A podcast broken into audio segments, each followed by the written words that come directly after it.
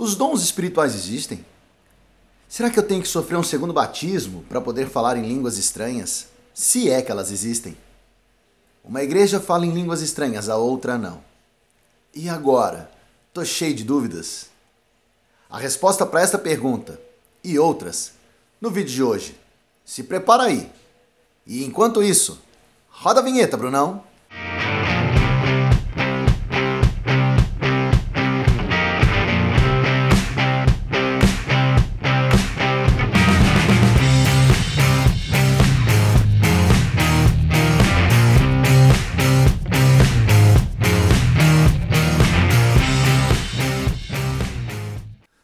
Lembrando que nós não queremos convencer ninguém, mas apenas mostrar a nossa interpretação sobre tudo isso. E como a discussão de hoje é muito interessante, os dons espirituais, eu chamei alguém para me ajudar a decifrar tudo isso. E você, se inscreve no nosso canal, né? curte o vídeo, compartilha com quem você conhece. Agora, acima de tudo, fala com a gente. É, a palavra de Deus fala que na multidão dos conselhos existe a sabedoria. Traz aí a tua informação. Esquece não. Se inscreve nos demais canais. Facebook, Instagram. A Igreja Bíblica está em, todo, em todos eles. Por quê? Porque aí juntos nós vamos conseguir crescer mais aqui e aqui. Bom, chega de conversa fiada. Bora lá. Bora desvendar o mistério dos dons espirituais. A primeira pergunta, na verdade não é uma pergunta, é uma constatação. A Bíblia fala dos dons e dos talentos, mas ela me deixa em dúvidas relacionadas a isso. Será que você poderia nos ajudar falando um pouquinho mais dos dons e dos talentos? Se, aonde elas estão descritas? Aonde eles estão descritos na Bíblia? Quem fala sobre os dons e os talentos? Será que os dons e os talentos têm alguma coisa em comum, alguma coisa que os une? Me explica aí. Me ajuda, vai? Obrigado, Vagninho, pelo convite para participar desse bate-papo sobre um assunto tão importante e questões que tantas pessoas têm dúvidas. Sim, evidentemente a Bíblia fala de dons, a Bíblia fala de talentos. Na carta de Tiago, irmão do Senhor, no capítulo 1, versículo 17, nós lemos que toda boa dádiva, todo dom perfeito vem lá do alto, vem do Pai das luzes e basicamente a ideia é que quando nós nascemos nesse mundo natural, cada um de nós recebe também um talento natural. As pessoas nascem e já nascem com determinada habilidade. Quando uma pessoa se converte e ela nasce de novo, por ocasião do novo nascimento, ela também recebe uma outra habilidade. Essa habilidade que é comunicada de modo sobrenatural é o que nós chamamos de dom. E a palavra dom significa literalmente um presente. Quando alguém nasce com uma habilidade no mundo físico, ele não fez nada para merecer. Ele nasceu com aquilo, é uma dádiva, é um talento. E espiritualmente não é diferente. Quando alguém nasce de novo, recebe de Deus uma habilidade especial, um talento, um dom, um presente. Especificamente sobre dons espirituais, nós temos no Novo Testamento quatro listas. Primeira carta aos Coríntios, capítulo 12, a carta de Paulo aos Romanos, capítulo 12, a carta aos Efésios, capítulo 4, a primeira carta de Pedro, capítulo 4. Essas listas, obviamente, não são exaustivas, elas são suficientes. E o ponto é que se as listas fossem exaustivas, ou seja, se fosse sempre aqueles mesmos dons, nós deveríamos esperar que cada uma das cartas repetisse exatamente os mesmos dons, o que não acontece. Portanto, nós sabemos que essas listas ilustram, exemplificam esses dons que Deus comunica aos homens. Um outro fato interessante é que todos esses dons acontecem no ambiente do amor, todos eles. Em Romanos 12, Paulo fala sobre o amor sem hipocrisia. Em Coríntios, logo depois de falar dos dons do capítulo 12, capítulo 13, Paulo diz que há um caminho ainda mais excelente, que é o caminho do amor. E na carta aos Efésios, o contexto nos fala de amor, e na primeira carta de Pedro também. Então, os dons funcionam bem num ambiente em que a maior ética e o maior valor moral está presente o amor. entendi, pastor, entendi. Bom, agora que vocês já sabem quem é o nosso convidado misterioso, pastor Leandro, obrigado. Mas eu tenho uma outra dúvida, pastor. É, por que os dons existem? Quais os motivos, ou qual o motivo de Deus ter nos dado os dons? E deixa eu fazer uma pergunta. Os dons hoje, eles ainda existem? Quando nós estudamos esse assunto sobre dons, existem praticamente três escolas de interpretação. Uma se chama cessacionismo. O cessacionismo afirma que os dons foram utilizados, os dons de sinais, para autenticar o ministério apostólico. E, portanto, quando o último apóstolo morreu, no caso João, os dons morreram com ele. Os dons não eram mais necessários, uma vez que o cânon, a escritura, a Bíblia, estava completo e o último apóstolo cumpriu a sua missão, tendo seu ministério autenticado. Em outras palavras, nós podemos confiar no que eles escreveram como palavra de Deus, porque por meio de fenômenos sobrenaturais, eles atestaram a realidade da sua autoridade espiritual como apóstolos de Cristo. É por isso que não cremos em sucessão apostólica, no sentido de que existem outros apóstolos com a mesma autoridade daqueles que foram testemunhas oculares da ressurreição de Jesus. Para nós, quem substituiu os apóstolos foi a própria Escritura dos apóstolos e nós norteamos a nossa fé por meio dela. Por isso costuma-se dizer que a Bíblia é a nossa única regra de fé e de prática. A segunda escola chama-se continuismo. O continuismo afirma o contrário, que todos aqueles dons, exatamente como estão escritos na Bíblia, continuam ainda hoje funcionando da mesma maneira. Evidentemente, as duas posições que se polarizam em extremos carecem de resolver algumas questões. Por exemplo, para o cessacionista, é muito difícil provar apenas exegeticamente que esse é um fato, de que quando o último apóstolo morreu, todos os dons se foram com ele. E me parece que acaba tirando, inclusive, a oportunidade em países onde eles não têm escritura na sua totalidade, até mesmo a possibilidade de Deus agir de modo tão extraordinário.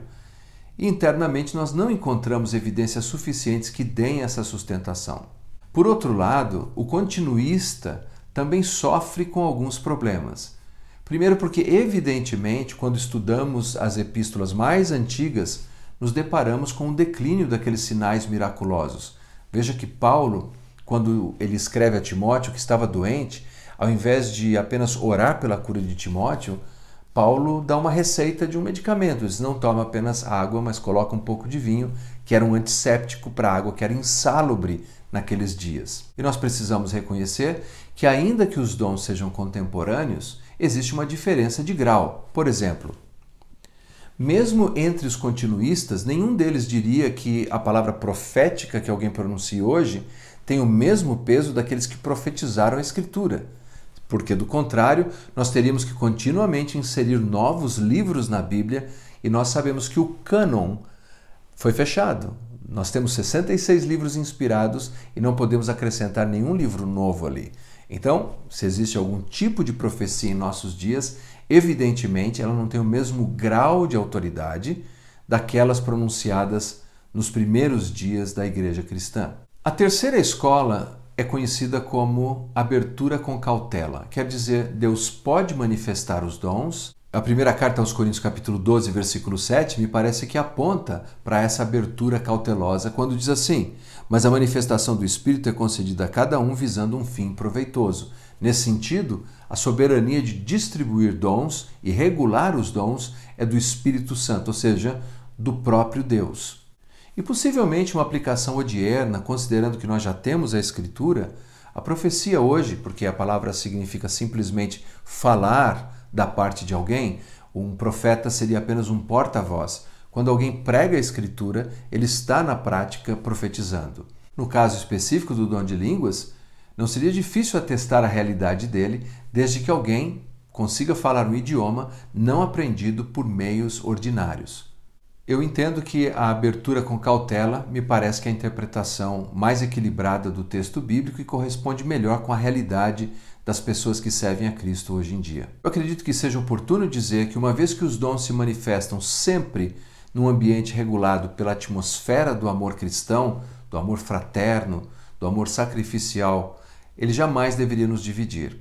A ideia é que os dons existem para melhor servir a Igreja de Cristo e não para produzir cismas e partidos. E é lógico, né, pastor? Essa pergunta, inegavelmente, ela existiu e ela acho que sempre vai existir.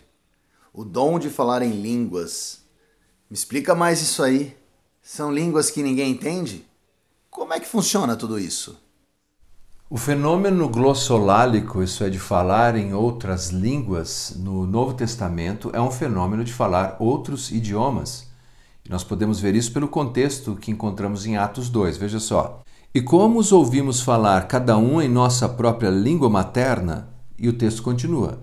Somos partos, medos, elamitas, os naturais da Mesopotâmia, Judéia, Capadócia, Ponto e Ásia, da Frígia, da Panfilha, do Egito e das regiões da Líbia, das imediações de Cirene. Então veja, o fato incontestável é que esses judeus de vários lugares que tinham outros idiomas testemunharam o fenômeno glossolálico, que é o fenômeno de falar em outras línguas. E o texto na língua grega é evidente quando diz que os ouviram em seus próprios dialectos, que é a palavra para dialeto. E esse é realmente um fenômeno. Você ver alguém que nunca estudou e por meio de uma atividade sobrenatural do Espírito Santo falar um outro idioma, isso sem dúvida vai impressionar alguém. Agora, produzir apenas algarávia, sons desconexos, sem nenhum sentido, é o que a psicologia chama de xenoglossia, em que as pessoas falam sons indefinidos. Isso é presente em vários fenômenos psicológicos, mas não é o dom descrito na Bíblia. O dom descrito na Bíblia é a capacidade de falar um idioma não aprendido de maneira ordinária. E na carta aos Coríntios, quando Paulo ele vai organizar, por assim dizer, a experiência daquelas pessoas, ele vai colocar o que nós chamamos de ordem e decência no culto público. Ele fala da importância de que quem fala em língua possa interpretar, ou seja, que possa haver algum sentido. No capítulo 14, ele deixa muito claro de se tratar de idiomas. Ele diz assim: Há sem dúvida muitos tipos de vozes no mundo, nenhum deles, contudo, sem sentido. Ou seja, todas as línguas são línguas que têm sentido, que têm estrutura e que comunicam de alguma maneira idiomática. Algumas pessoas apelam dizendo que capítulo 13 fala sobre ainda que eu falasse em língua dos anjos e dos homens. Obviamente aquele texto é uma hipérbole, é uma força de expressão, mas ainda que convenhamos que seja uma linguagem angelical. Todas as vezes que os anjos aparecem na Bíblia falando, eles falam em línguas inteligíveis, não existe nenhuma prática, eu repito, de algarávia ou de língua sem sentidos. A língua tem estrutura, é uma habilidade especial de falar um outro idioma. Bom, e por fim, pastor, eu quero ser uma pessoa que marque a minha trajetória com os dons do Senhor. E por conta disso, eu teria que ter um segundo batismo? Ou um batismo já basta? Como é que funciona os dons na minha vida. Como eu os recebo, pastor? Me ajuda aí, vai.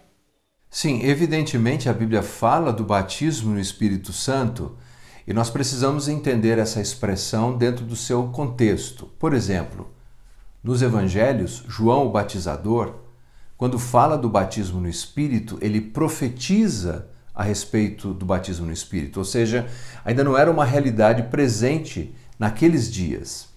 Ele anuncia que ele batiza com água, mas que um dia viria alguém que batizaria com o Espírito Santo. E essa pessoa é Jesus. Aliás, é importante fazer uma distinção, particularmente no texto que diz assim que Jesus batizaria com o Espírito Santo e com fogo. O batismo com o Espírito Santo é para crentes, mas o batismo com fogo é para descrentes. O contexto ali onde João Batista faz esse pronunciamento, ele descreve que o trigo seria guardado no celeiro, mas a palha seria queimada com fogo. Então, primeiro, o batismo com o Espírito Santo é anunciado de forma profética, de forma futura. E a pergunta é: quando ele se concretiza? Onde é que ele acontece? Onde ele tem o seu cumprimento histórico? Nós encontramos o seu cumprimento histórico num texto de narrativa que se encontra em Atos especialmente no capítulo 2, que é o cumprimento da promessa de Jesus de que o Espírito Santo viria inaugurando a era da igreja, da sua noiva. E depois, esse mesmo fenômeno é repetido algumas vezes no livro de Atos. É importante lembrar que a afirmação de que aquele fenômeno de Atos 2 é o batismo do Espírito aparece em Atos capítulo 11, porque no capítulo 11 Pedro faz a defesa da conversão gentílica na casa de Cornélio e descreve que o Espírito caiu sobre aqueles não-judeus da mesma maneira que caiu sobre os judeus, e ele chama aquilo de o batismo do Espírito e o cumprimento das palavras de João Batista. Então nós temos o Espírito Santo profetizado pelo ministério de João Batista, depois nós temos o Espírito Santo realizado, o batismo do Espírito Santo realizado no livro de Atos, e depois nós temos o batismo no Espírito Santo sistematizado, isso é, na carta doutrinária. E a pergunta que nós devemos fazer é: o que a carta doutrinária tem a dizer sobre o batismo do Espírito Santo? Na primeira carta de Paulo aos Coríntios, no capítulo 12, nós lemos assim sobre o Espírito Santo: Porque assim como o corpo é um e tem muitos membros, e todos os membros, sendo muitos, constituem um só corpo, assim também com respeito a Cristo. Pois em um só Espírito todos nós fomos batizados, em um corpo, quer judeus, quer gregos, quer escravos, quer livres, e a todos nós foi dado de beber de um só Espírito Santo. Então, claramente, o que nós encontramos é que, por ocasião da conversão, as pessoas são batizadas no Espírito Santo no corpo de Cristo.